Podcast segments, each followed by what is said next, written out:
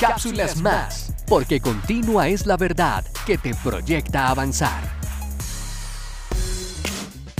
Eclesiastés 4:13 Mejor es el joven pobre y sabio que el rey viejo y necio que no admite consejos.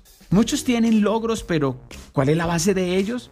Puede ser que hoy no tengamos lo que queremos, pero si apreciamos la sabiduría, entenderemos que los consejos nos ayudan más en la juventud que los mismos logros, porque un hombre con éxito pero terco será superado por un joven sin éxito pero sabio. El éxito es efímero, pero la sabiduría es baluarte y base de quien supera la ignorancia de la terquedad.